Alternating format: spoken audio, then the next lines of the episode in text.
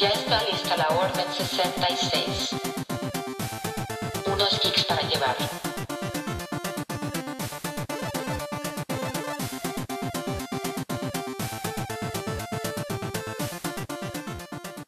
Bienvenidos geeks a nuestro episodio número 24. Siempre me da algo cuando hago la introducción yo. No sé qué me pasa, no sé qué se apodera de mí. No sé si es porque estoy viendo los X-Files últimamente. No sé si la verdad ya viene por mí o qué.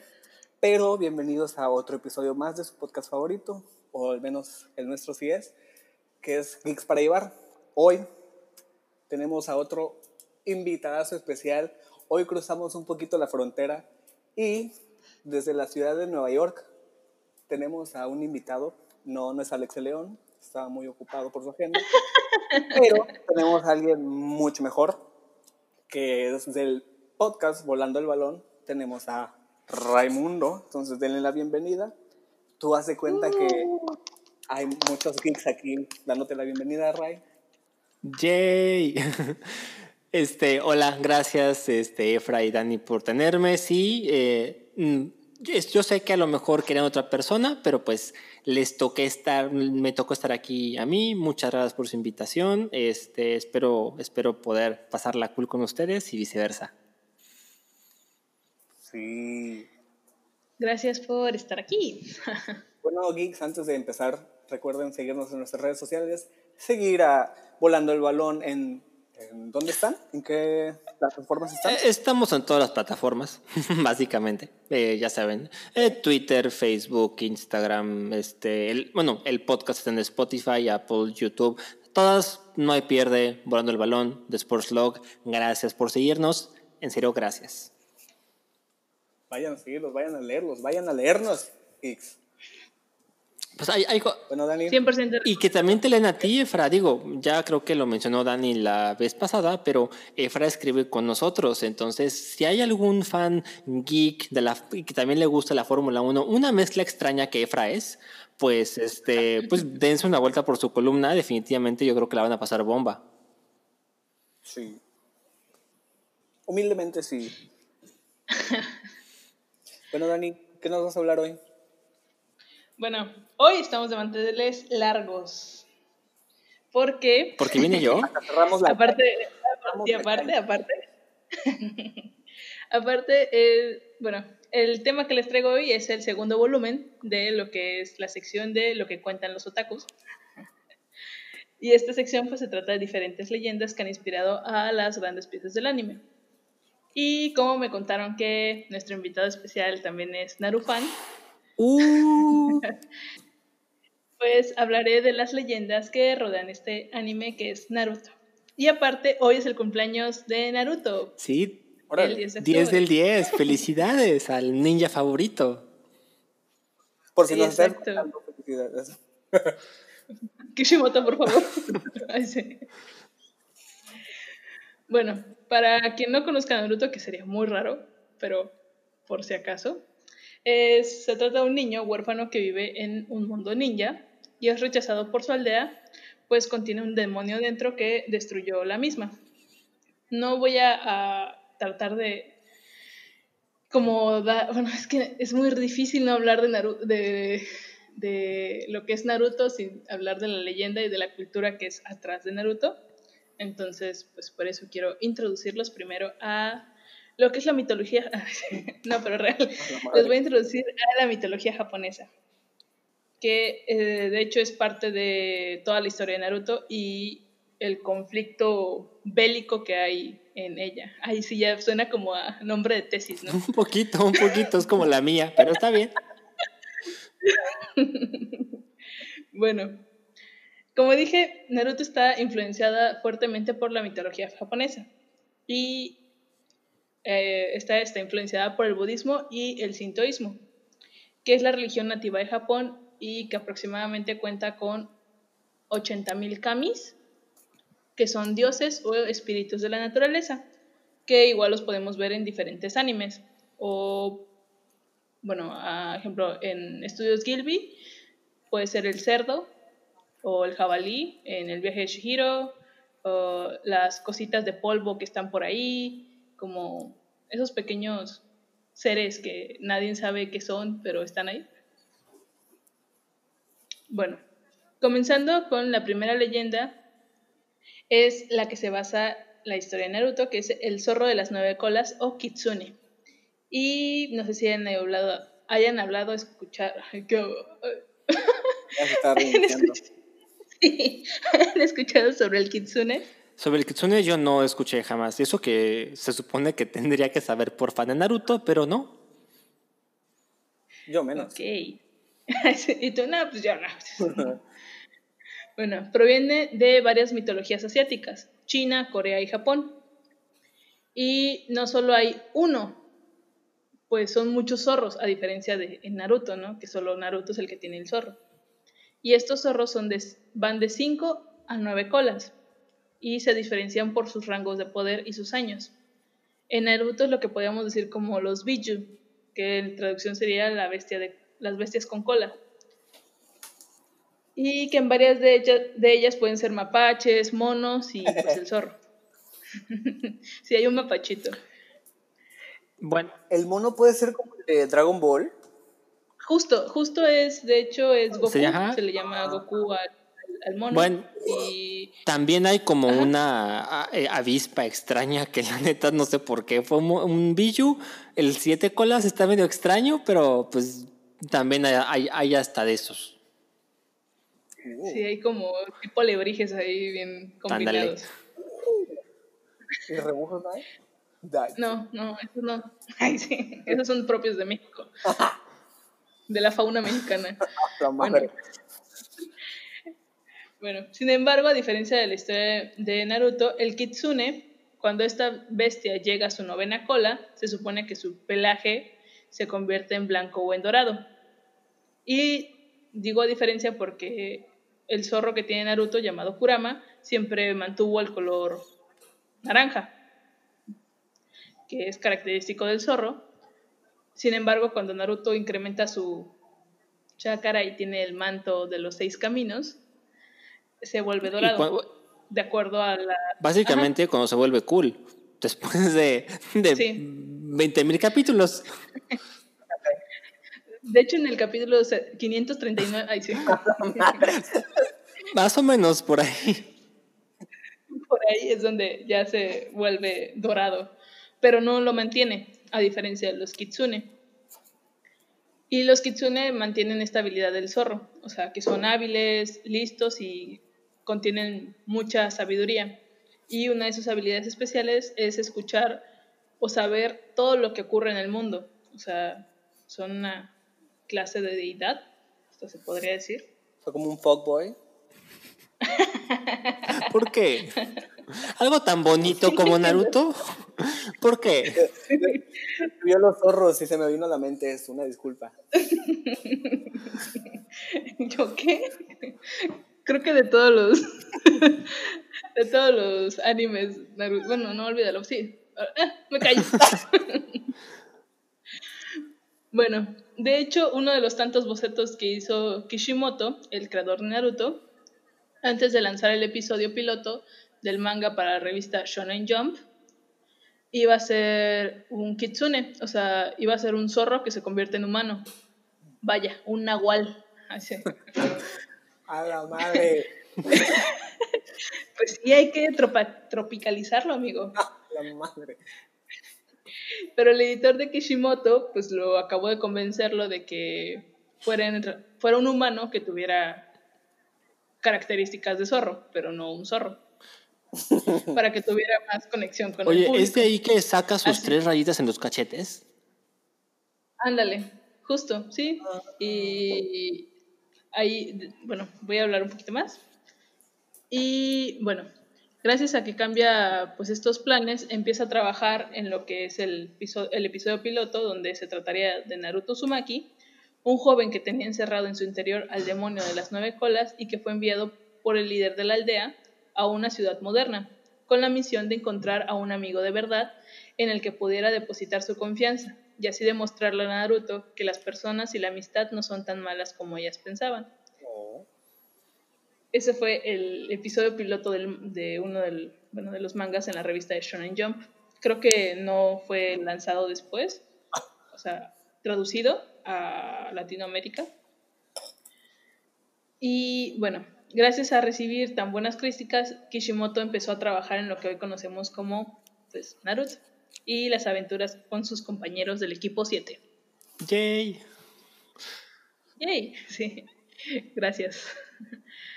Como lo dije anteriormente, el anime y el manga se representan por deidades del shintoísmo o el budismo, y varias de ellas están, de estas deidades se componen de los poderes del Sharingan. Uy, llegamos a, a- a mi parte favorita. Sí. Ay. Maldito sea. Maldito sea, Sasuke Uchiha. Pero, pero para poner un poquito en contexto a Efra, que es el Sharingan. Yo estaba así como sentadito, como de qué. ¿Qué es eso qué? bueno, el Sharingan creo que muchos, a, a lo mejor en memes o en alguna cosilla por ahí han visto un ojo rojo que tiene como unas hélices negras. Bueno, ese es el cómo se ve el Sharingan. Que, bueno, no puedo decir cómo se ve dentro del anime, ¿no? Porque pues no es como que, bueno, ya. Ba- básica- básicamente, Efra, son como, es un ojo, sí, rojo, como con tres aspas chiquitas así, que, que se ve muy cool. Es, es de gente cool, es de gente cool. Sí, sí he visto el meme de me harté de ser bueno y hay un vato con un ojo cerrado y de repente la foto y ahora voy a ser malo. El- Lo peor es, lo peor es que sé que es Sasuke, sé que es Sasuke ese meme. no. No es necesario que lo vea. Sí, ya, ya sé para dónde va la cosa. Y el Sharingan es un doujutsu, que es, una tec- es lo que se le llama en este mundo ninja, aún las técnicas oculares que son heredadas.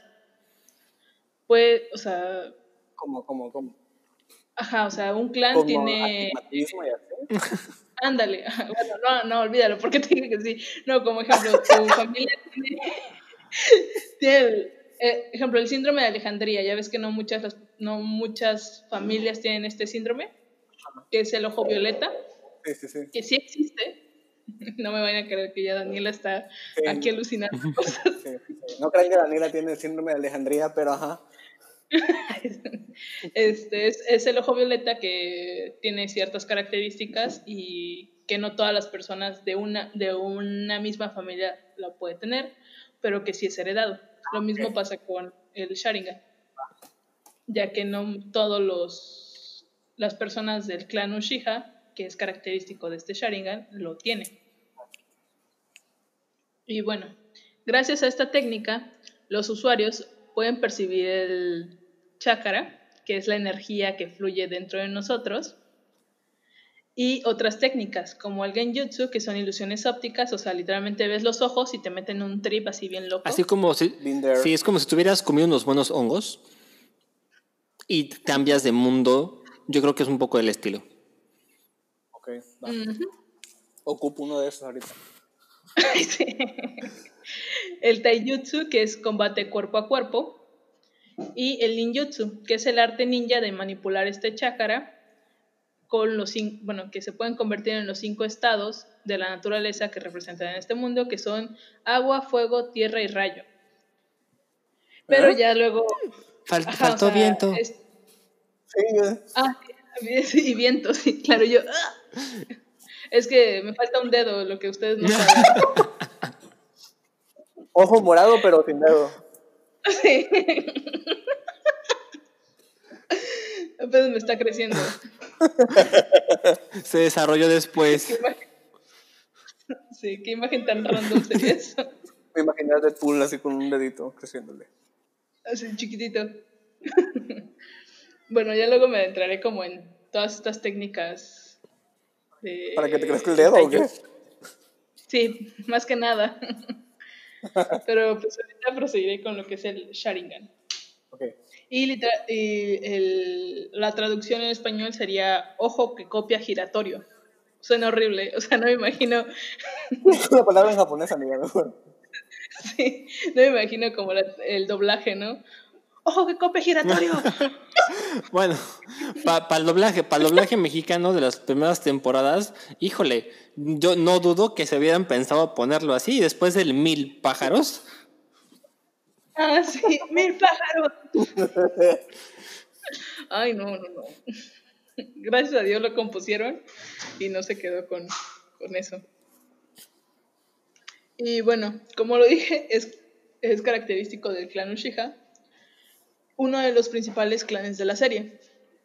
Dentro de esta técnica ocular hay diferentes niveles y habilidades y también está basado en la mitología japonesa, en específica la mitología de Satori, que es un dios, bueno, un dios demonio, o que también se le puede traducir a un yaoki, yaokai, que puede tener partes tanto de animales como humanas y es de un alto nivel y es temido por la mayoría de las personas y demonios, ya que tiene la habilidad de ver a través de sus ojos la naturaleza espiritual de las demás criaturas, al igual que el Sharingan, y esta le permite copiar sus habilidades y adaptarse con los atributos más efectivos para contrarrestar el poder de los adversarios.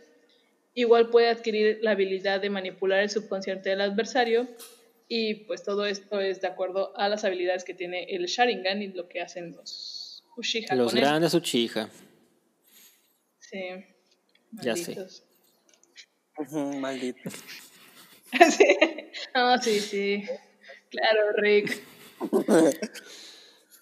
bueno, con el Sharingan puedes hacer técnicas más especializadas, como es el Izanami, que la verdad es algo, el Izanami y el Izagani eh, son técnicas que, el- la neta es que hasta el mismo personaje de- del clan Uchiha no le entendió cuando le estaba explicando a su hermano. Fue como de... "Ah". Pero bueno, el Izanami, para resumirlo, es una técnica que ocurre. Ya ves que te había dicho que cuando ves a los ojos a alguien que tiene el Sharingan, te mete como en una ilusión. En el Izanami no entra directamente a los, o sea, a los ojos, sino a los sentidos. Órale. Entonces, puedes, o sea, es una es como en 4D. pues. A la madre. es una experiencia en 4D. O sea, uno es en IMAX y el otro es en 4D. Ok, ya. Ándale, sí, Ya, así. me ubiqué. Y nació como castigo para que los que usen la técnica del Izanagi, la cual elimina los límites de la realidad, la ilusión del espacio y del tiempo. Como en O 4D. sea, prac- ajá, bueno, pero aquí haz de cuenta que si tú haces una mala acción o algo que no quieras, la puedes revertir y regresar. Es, co- es como el control Z de la vida. Ah, Ajá, de la vida. el cupo. Sí. Sin embargo, cada Ah, sí, pero cada vez que lo ocupas te vas quedando más ciego y tienes que encontrar otro, Pero ya no lo ocupo. otros Ni ojos. modo, literalmente. ni modo, Efra, vive con, tu res- vive con tus responsabilidades de los actos que hiciste. Ni Y bueno, y ambas técnicas hermanas tienen el mismo nombre de las deidades japonesas. O sea, así tal cual. Izanami es la diosa de la creación y la muerte. Y la mujer de Izanagi. O sea, eran estas técnicas, por así decirlo, son deidades que fueron esposos. Mm. Su leyenda cuenta que en los, primeros los primeros dioses convocaron a dos seres divinos, tipo Adán y Eva, Ajá. de esto nació el Izanagi y el Izanami.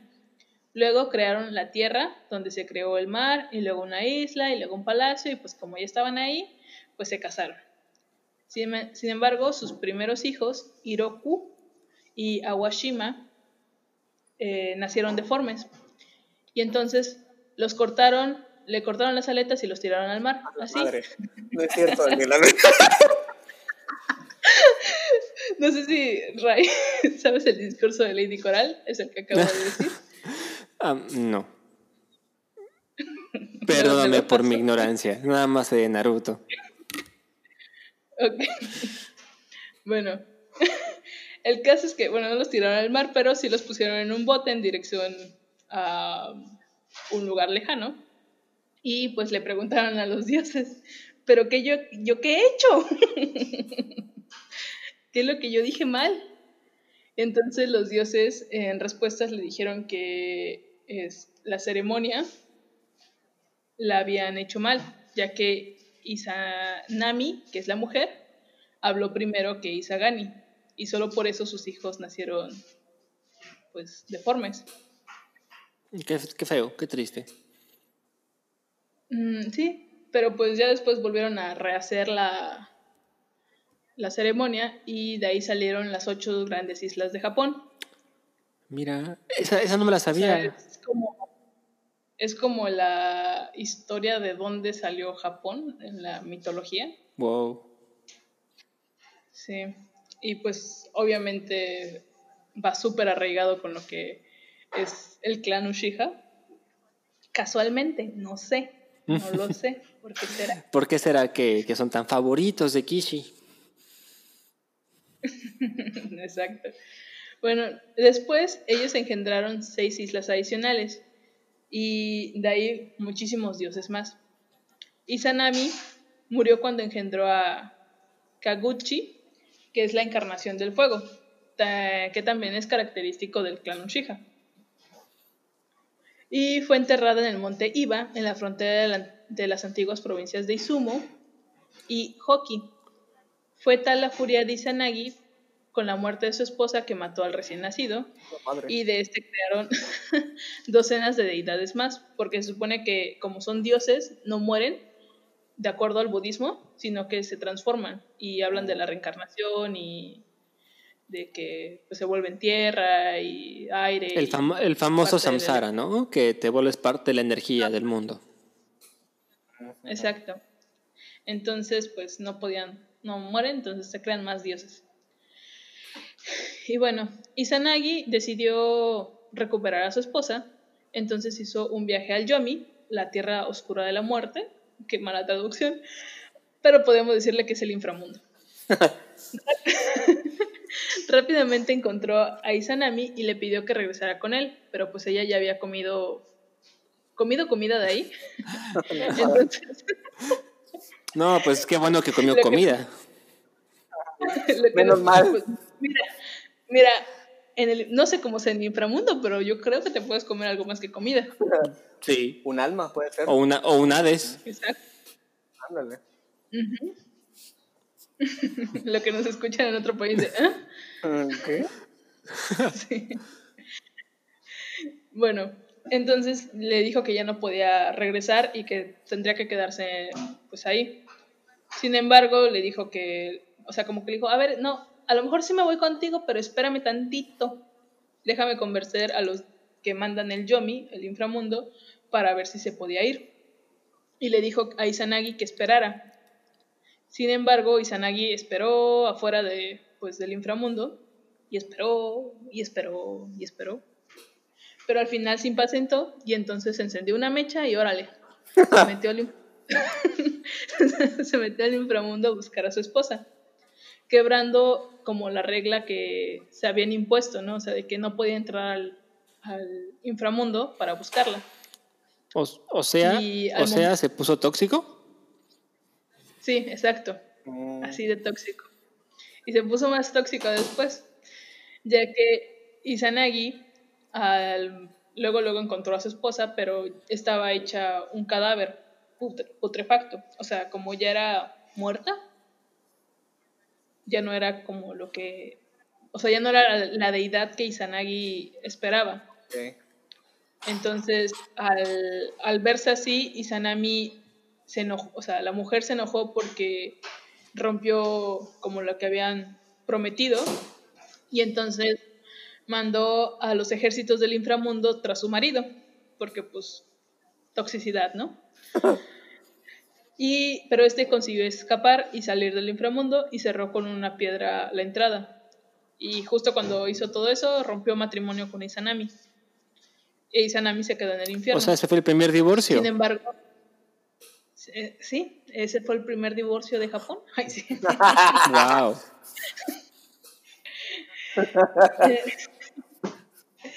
debido a esto, Izanami le lanzaría una maldición diciendo que cada día mataría a mil humanos. A su A lo madre. Como, como buena expareja tóxica. ¿Qué pedo?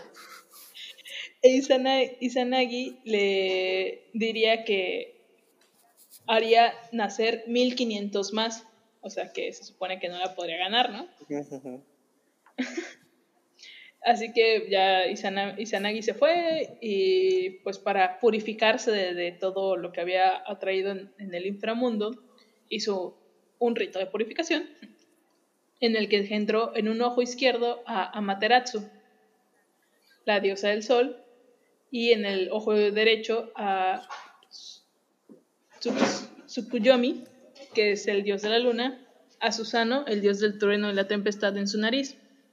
Y los dos son habilidades de avanzadas del Sharingan. Bueno, los tres hijos engendrados no eran muy unidos. Los hombres le tenían mucha rabia e ira hacia su hermana. El dios de la luna y Amaterasu vivían en el cielo, pero Tsukuyomi mató a Ukemochi, la diosa de la comida. Esa no, esa Así no, por que- favor. Pues se supone que la mató, pero espérenme. Es que hay un chisme ahí que no La se aclara si sí o sí, ¿no? bueno, se supone que la, la mató y por eso fue aislado en la luna. Pues Amaterasu no lo quería volver a ver. Y es por eso que la luna y el sol nunca se encuentran en esta mitología. O sea, es como la razón del, del por qué no se encuentran. Qué interesante. Ajá. Wow. Sin embargo, dicen, cuentan que en realidad. Ukemochi fue asesinada por Susano, quien siempre buscó más poder y era muy agresivo desde su nacimiento, tanto que para obtener más enfrentó a su hermana Materatsu. Sin embargo, sabía que pues no iba a salir ileso de esta pues de esta pelea y entonces le propuso hacer un concurso de ver quién creaba más deidades menores. En la primera tanda, Amaterasu agarró la, la espada de su hermano y tras romperla en tres fragme- fragmentos y masticarlas, hizo tres diosas. Susano, para recuperar como la ventaja, agarró las cuentas de fertilidad de su hermana y creó a cinco dioses muy agresivos. Y se proclamó vencedor, pero su hermana le dijo, Nel, Nel, Nel, esas cuentas eran mías. Y no se vale, porque esas cuentas son de fertilidad, entonces es lógico que ibas a hacer más. Y, y le dijo que no, que no, o sea, que no, que no era válido, y entonces pues Susano se enojó y destruyó la hiladera sagrada, en, que era el lugar de Amaterasu, y en acción, o sea, y en adición de todo esto agarró el caballo celestial, que era como el Pegaso de, de ese lugar, y lo cortó y lo hizo trizas. Ahora sí, lo lanzó, lo cortó y lo lanzó. Wow. Chale. Amate- sí. Y Amaterasu, pues obviamente se asustó muchísimo a- a- al ver al caballo y a todas las doncellas que trabajaban en la hiladera y se encerró en una cueva. De aquí nació la oscuridad. Y pues rápidamente Susano fue juzgado por el consejo de los 800 mil dioses que les dije y se le culpó de asesinar al caballo celestial, asustar a su hermana y haber provocado la oscuridad eterna y de acabar con las doncellas de Amaterasu, que eran las ayudantes de la hiladera. Mira nomás. Así que fue desterrado. En las habilidades del Sharingan, Amaterasu es la flama negra que es imposible de apagar y quemar y puede quemar cualquier cosa, haciendo referencia a su leyenda de en la época en la que estaba oculta. Ok. Está bueno esto. Bueno, Tsukuyomi, que es el dios de la luna, no, no sé si lo estoy pronunciando exactamente bien. ¿Tsukuyomi? Sí, Sí, ¿no? Tsukuyomi sí. Ok. ¿Cuál Sasuke? Es el. ¿Cuál Sasuke? sí, y que en la serie de Naruto sería el Genjutsu infinito o de sueño eterno. Que es el plan como más power que se tenía para, para, tener, para conquistar a la humanidad. En donde en el mundo real pasan segundos y en el Tsukuyomi pueden pasar horas o días. Se usaba como tanto método de tortura o, encon- o- encontrar, en sí para encontrar la debilidad de tu enemigo. Y haciendo esto referencia a la luna, pues para poder crearla se necesita un poquito, un poquito, nada más un poquito de luna ahí. Susano es la máxima armadura de los usuarios del Sharingan, pero no todos pueden poseerla o llegarla a formarlo. Consiste en la imagen primero de un esqueleto, luego del músculo, la piel, la armadura, hasta adoptar la forma de un samurái, y dependiendo de la técnica es el color del Susano. Del usuario de la técnica es el color del Susano y sus habilidades. Ejemplo, Sasuke usa la espada y el arco y es de color morado, e Itachi usa solamente la espada y es de Oye, que yo sabía incluso que la espada y el escudo de Itachi también tienen una connotación de, este, de deidad, de, este, de mitología. Sí, La espada, la espada Este- Totsuka y el espejo de, de Yata. Sí, son, pues es que fueron parte de estas deidades que empezó a hacer. ¡Wow! está súper interesante. Y bueno, por último contaré acerca de Yaka, Yatakaratsu, que es el cuervo de ocho plumas o tres patas, Uh, y es la base para crear a Itachi, que es uno de los Uchiha, ¿Qué, qué es El el, Chiqui cuervo. Baby de la serie? que es el Chucky Baby de la serie, el, el tóxico, no, no sé si es, no sé si es tóxico, mató a su novia. no mames. Y a su, y a su, y a su familia. que- A su familia. No, y a todo su clan. Y, y no creías que era Ah, y, tóxico. y Amiga, lo amamos. y lo amo, y es hermoso. Bueno, el corvo de tres patas es una criatura que se representa en varias culturas orientales, la china, japonesa, coreana. A menudo, al igual que la Amaterasu, representa el sol y de hecho se dice que el cuervo de tres patas vive adentro de Amaterasu. Como podemos, o sea, podemos ahí como ver todas las habilidades que tenía Itachi de estas deidades. Yo bien emocionada. Yo también. Bueno, es el pájaro del sol o mensajero de Amaterasu y es enviado para ayudar a la humanidad y simboliza la voluntad divina o la intervención divina en los asuntos humanos. De igual manera, al ser mensajero, es mensajero tanto del mundo divino como del mundo terrenal, por lo que en los mitos, Yatagaratsu aparece como enviado, del, como enviado celestial eh, y en una de las ocasiones, bueno, en una de las tantas ocasiones fue enviado a Himu, el fundador o conquistador de Japón. Durante su batalla por conquistar estas tierras, se le apareció un cuervo en sus sueños, en donde le decía que no tenía que, que cruzar las fronteras de, la, de las montañas, pues ahí había como trampas en las que tenía que guardar, pues esperarse para conquistar el lugar.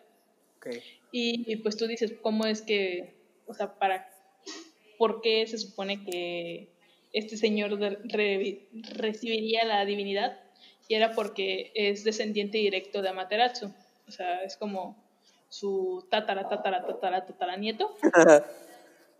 Entonces, eh, en las culturas asiáticas siempre es, se supone que tú puedes pedirle como que te ayuden tus ancestros.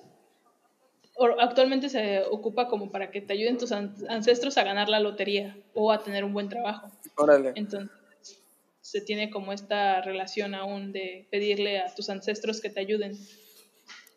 Y pues Amaterasu era su ancestro y envió a su cuervo. Oh, ajá. Al igual que, Ka- que Kagaratsu, Itachi guía a Sasuke para que realice su venganza y regrese a Konoha como héroe.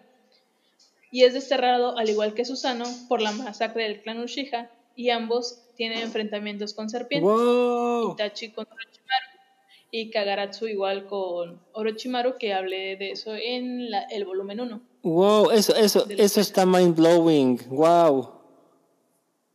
No me sabía eso. ¡Qué cool! Sí, y bueno, y hasta aquí las leyendas del día de hoy.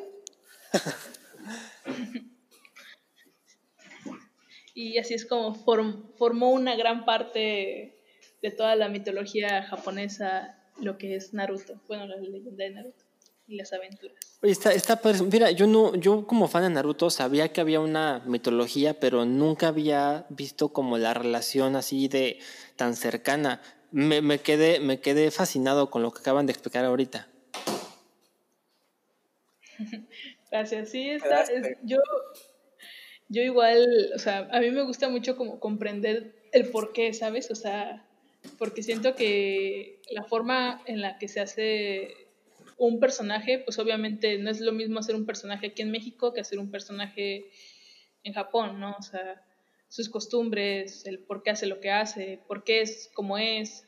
Y ejemplo, lo que decía de que Ka- Kagaratsu es la representación de la voluntad divina, como lo vemos en Itachi, que primero es como su deber y su voluntad del fuego antes que todo. Claro. Wow. Ahora quiero, ahora quiero más a Itachi. Sí, sí, mucho más.